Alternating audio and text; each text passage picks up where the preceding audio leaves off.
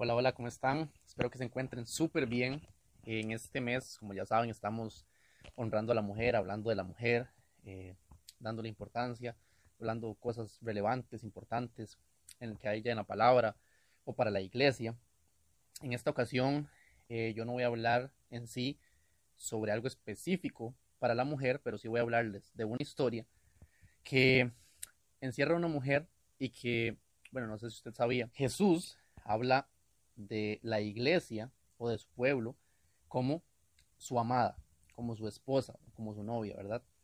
Entonces, ¿qué hace referencia a eso? Vamos a hablar un poquito acerca de una historia que habla acerca de una mujer y tal vez eh, muchas se podrían sentir identificadas eh, y tal vez también muchos porque también vamos a enfocar esto en lo que es la iglesia como tal o lo que es el pueblo de Dios como tal, ¿verdad? Y bueno, esta historia es muy poco predicada, la he escuchado pocas veces, pero creo que vale la pena hablar de esto, es importante. Eh, es muy buena, de verdad. Eh, habla acerca de la gracia de Cristo, acerca de cómo Dios es un Dios siempre de oportunidades, de misericordia, compasivo, aunque en algunas veces parezca lo contrario. ¿Ok? Y vamos a leer o vamos a hablar, que si leemos todo el capítulo se nos haría muy extenso, ¿verdad? Entonces vamos a hablar eh, si usted quiere anotarlo por ahí, luego buscarlo en casa, buscarlo cuando tenga tiempo sería excelente. Vamos a hablar de Oseas. Cuando empezamos a leer Oseas, Oseas capítulo 1, lo primero que Dios habla con Oseas o le dice, dice, vino palabra de Jehová a Oseas y le dijo, ve y busca una mujer de compañía, ve y busca a una fornicaria, ve y busca una que está en pecado y cásate con ella. ¿Cómo? ¿Cómo? Mío, pero ¿qué es esto? ¿Usted escuchó bien? Ahí creo que nos rompería el esquema, nos rompería la cabeza a muchos en estos momentos, ¿verdad? Porque eh, más que todo a la gente tal vez un poco religiosa, etcétera. Eh, bueno, piense usted, eh, ¿qué, ¿qué pensaría usted como hombre si Dios le manda a hacer eso y, y dele hijos, le dice. Creo que la mayoría lo pensaría dos veces para ir a hacer eso. Algunos otros no. Tal vez lo verían un poco normal, no sé. Pero según culturalmente lo que vivimos y muchas cosas, lo pensaríamos, lo dudaríamos, diríamos.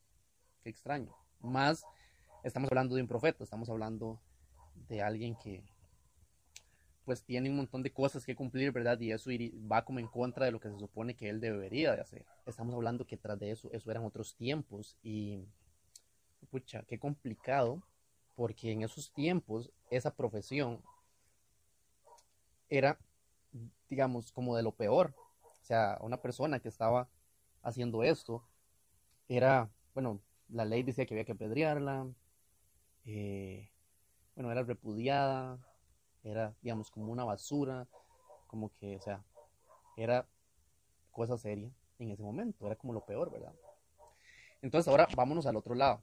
Estamos hablando de qué pensaríamos nosotros si Dios nos pidiera eso. Pero qué, qué podía pasar por la cabeza de ella cuando un profeta llegara y le dijera que quería que fuera su esposa y que le diera hijos. Y aquí es donde comienzo la enseñanza. Y es que aquí es donde esto nos puede relacionar a muchos. Y es porque muchas veces nosotros hacemos lo que hacemos no porque seamos malos. O no, a veces no porque queramos hacer algo. Sino muchas veces porque lo malo que hacemos está condicionado a algo que nos dolió, algo que nos pasó o algo que estamos viviendo y nos lleva a hacer ciertas cosas. Y en esas situaciones muchas mujeres eh, hacen eso por necesidad o por alguna otra cosa que nosotros muchas veces no entendemos, pero que Dios sí entiende. ¿Cómo se sentiría esa mujer? Porque entonces voy a eso. Muchos de nosotros hacemos cosas porque a veces no sabemos cómo hacer otra cosa. Nos sentimos atados, nos sentimos eh, con miedos, con carga. Si usted sigue leyendo la historia, dice que ella siempre iba a buscar de nuevo sus amantes porque decía, bueno, es que esto me da mi, mi pan, con esto me voy a vestir. Yo me siento bravo con el diablo. Con esto voy a hacer, pero muy adentro te aseguro que ella, así como muchas otras, quisieran tener otra realidad, quisieran poder hacer algo más, quisieran ser, tener otros recursos y otras maneras y, y no vender su cuerpo.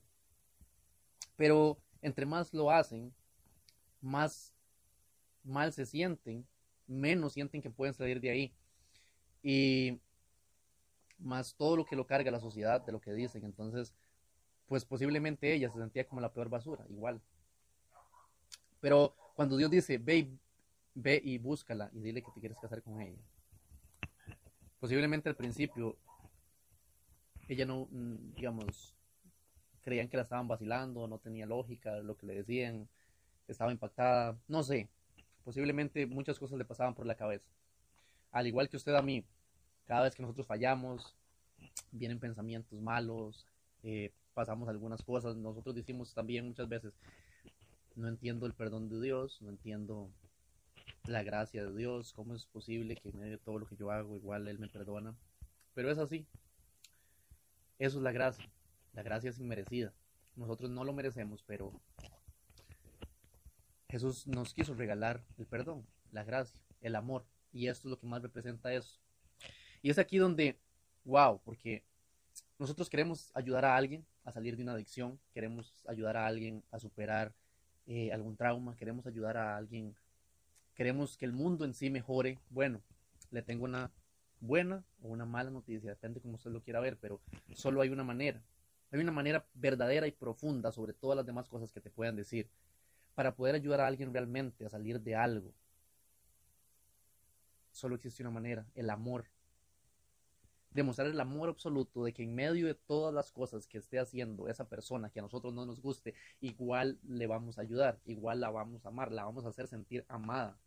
Porque el mundo ya nos hizo sentir tan rechazados y tan vacíos y tan llenos de odio que entonces nosotros tendemos a rechazar todo. Y si no sentimos que, si no nos podemos amar nosotros mismos, entonces no podemos hacer nada, porque no nos sentimos capaces de nada. Pero si llega alguien y nos ama y nos demuestra ese amor, entonces es la única forma que cuando yo me empiezo a sentir amado, y entonces empiezo a sentir que tengo valor y que le importo a alguien, y entonces pueda reestructurarme, pueda levantarme, pueda formarme, y luego levantar una generación a través de eso. Porque escuche eso, eso es lo que más me impresiona. Que dice la historia que el profeta lo hace y tienen tres hijos. Y después de eso, ella vuelve y se, devuelve y se va a buscar a sus amantes y vuelve a su antigua profesión. Y uno dice, ¿qué? O sea, ¿what? ¿Cómo, cómo una mujer que se supone que, digamos, la sacaron de un lugar donde no, nadie quisiera estar, le dieron todo, le dieron hogar, le dieron familia, le dieron todo, cómo se devuelve a su pasada manera de vivir, cómo se devuelve a, a su lugar de perdición. Pero muchas veces nosotros somos iguales. Dios nos abre una puerta, Dios nos dice, es por aquí, Dios nos da una bendición, Dios nos dice una verdad, pero nosotros vamos y nos metemos de nuevo a la oscuridad. Vamos y nos devolvemos, vamos y nos devolvemos, como dice la escritura también, a nuestro vómito. Vamos y dejamos a Dios de lado. La misma puerta que Dios nos abre muchas veces de bendición nos sirve para que nosotros nos alejemos de Dios. Así somos. Entonces somos, somos o seríamos hipócritas y decimos, ay, pero ¿cómo se le ocurre? Pero es que nosotros somos igual. Muchas veces así es el ser humano. Somos inconstantes, y nuestros propios traumas, nuestras propias inseguridades, lo que cargamos de nuestra infancia, nos hacen caer, nos hacen devolvernos, nos hacen sentirnos indignos de lo que tenemos, de lo que se nos dio. Y entonces por eso volvemos atrás, porque nos sentimos indignos. Pero ¿sabe qué le dijo Dios al profeta? Dios le dijo, ve y vuélvela a buscar. Wow. Dios le dijo, ve y vuélvela a buscar como aquella que tiene un amado. Y es que en medio de todo, en medio de lo que los ojos no nos dejan ver, en medio de lo que nos ciega, en medio de lo que podríamos sentir odio y lo que sea, hay algo más profundo. Dios ve el corazón. Y Dios sabía que en el corazón de esa mujer no había una mala intención. Solo era víctima de sus errores. Era víctima de su pasado. y Dios nunca ve el pasado de ninguno de nosotros. Y él le dijo, ve y vuélvela a buscar y hazla sentir que tiene un amado. Ve y cómprala. Y el profeta fue y la compró. Sabe, no quiero hacer esto muy largo ni quiero meterme en mucha cosa, pero es que esto es tan profundo que no quiero perder una sola cosa, quiero que quede muy claro. Y es que no voy a entrar en detalles, pero cada hijo de esa mujer, bueno, la mujer se llama Gomer, y cada hijo que tuvo la mujer representaba lo que le iba a pasar a Israel. Y al principio dice que el pueblo estaba todo consumido en fornicación, merecía que Dios estuviera furioso y que no le estuviera compasión. Eso significaba el primer nombre de ese hijo, el que no tiene compasión. Y se habían alejado tanto de Dios que dice que no, el segundo hijo representaba que ellos ya no eran su pueblo, significa el que no tiene pueblo. Pero el tercero significaba compasión. Y luego Dios les dice, ve y dile a Israel que si me buscan y si vienen y buscan mis caminos, van a volver a ser mi pueblo. Y yo les daré cosas muy, muy, muy grandes. Y aquí es donde yo no sé, pero yo veo esta historia justamente con lo mismo que hizo Jesús, es representación de Jesús con su iglesia. Porque dice que nosotros nos vamos muchas veces tras otros dioses, tras nuestros amantes, tras el dinero, tras la avaricia, tras la codicia, tras... Yo no sé por qué se va usted, pero muchas veces el poder, la fama, la riqueza, los deseos de la carne, y nos apartamos de nuestro amado nos vamos y no nos importa. El que nos ha dado todo, lo tenemos por menos, lo tenemos por basura.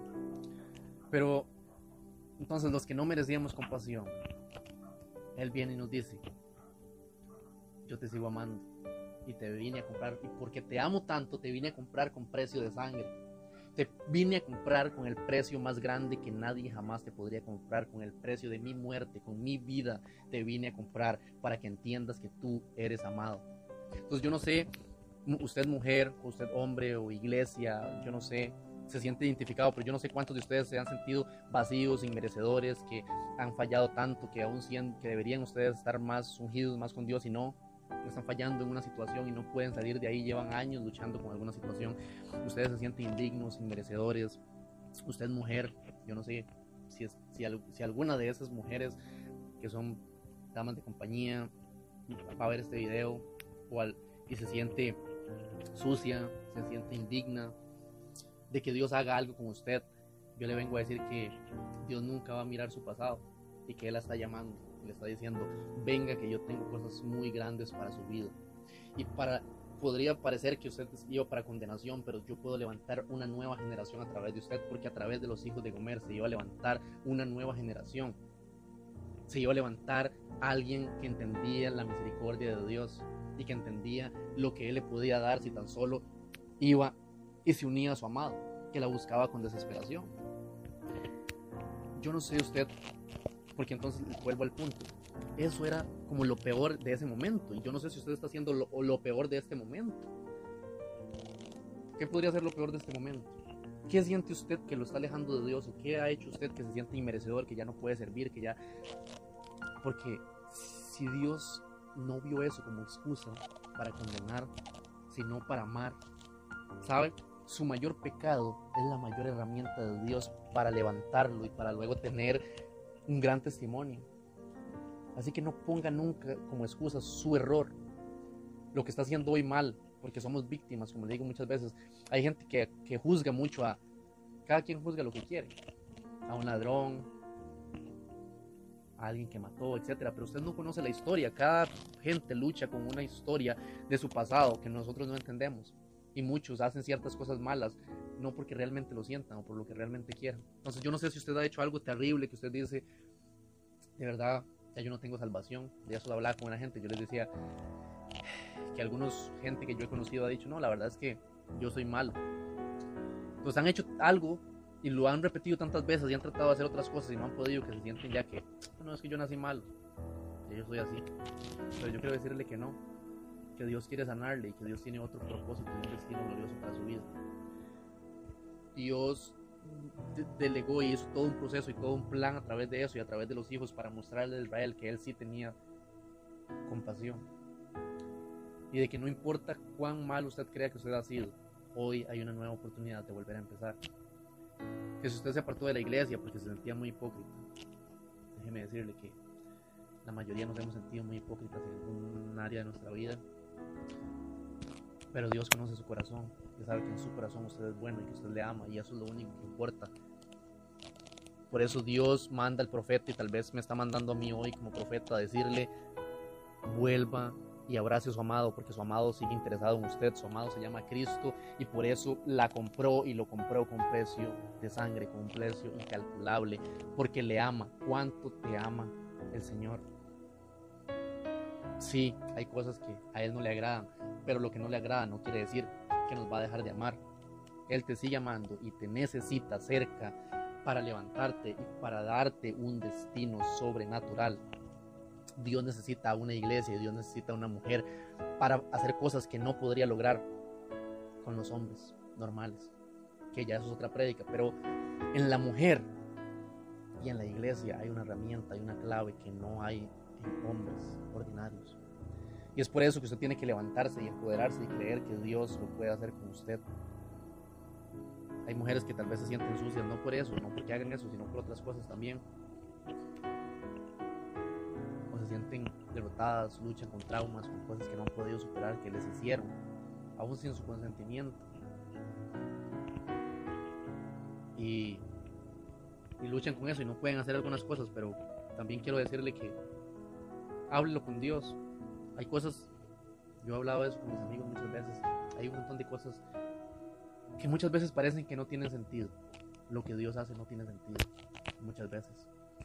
Pero déjeme decirle algo, es que no tiene sentido cuando no entendemos el plan completo, pero Dios sí entiende un plan completo y tiene el cuadro completo de la situación y por eso es necesario que usted vaya y le entregue ese dolor, le entregue ese, ese rencor, le entregue lo que le pasó y dígale, aunque yo no lo entienda y aunque sea muy doloroso, sé que aún eso que pasé tiene un propósito. Y sanes tu corazón y a través de eso Dios levante una generación. Necesitamos más gente que entienda cuánto le ama el Señor para que se levante una generación que entienda eso. Que no cargue con culpas innecesarias, que no cargue con dolores innecesarios. Que aprendamos a saber que en medio de todo seguimos siendo humanos y que Dios nos sigue amando profunda, profundamente. Que toda inseguridad se vaya. ¿Por qué? Porque hay alguien que nos ama. Que todo soledad se vaya porque hay alguien que siempre está cerca de nosotros, que nos abraza, que nos consuela, que está para nosotros, que nos ama. ¿Por qué sentirnos solos? Que toda depresión se vaya. Porque no hay por qué recordar un pasado cuando hay alguien que nos está llamando a un futuro glorioso. Que toda ansiedad se vaya. Porque no hay por qué angustiarse por un futuro cuando hay alguien que nos prometió que iba a estar con nosotros hasta el fin de los días. ¿Capish? Hay un amado que es dueño del oro y de la plata, que nos anda buscando, que te anda buscando, que quiere darte lo mejor, que no es como la religión, que no es machista, que no es lo que nos han vendido, que no es lo que el hombre dice que, que tenía que ser, que es algo mucho más allá. Así que es tiempo de buscarle de nuevo, es tiempo de acercarse y de sentirte amada.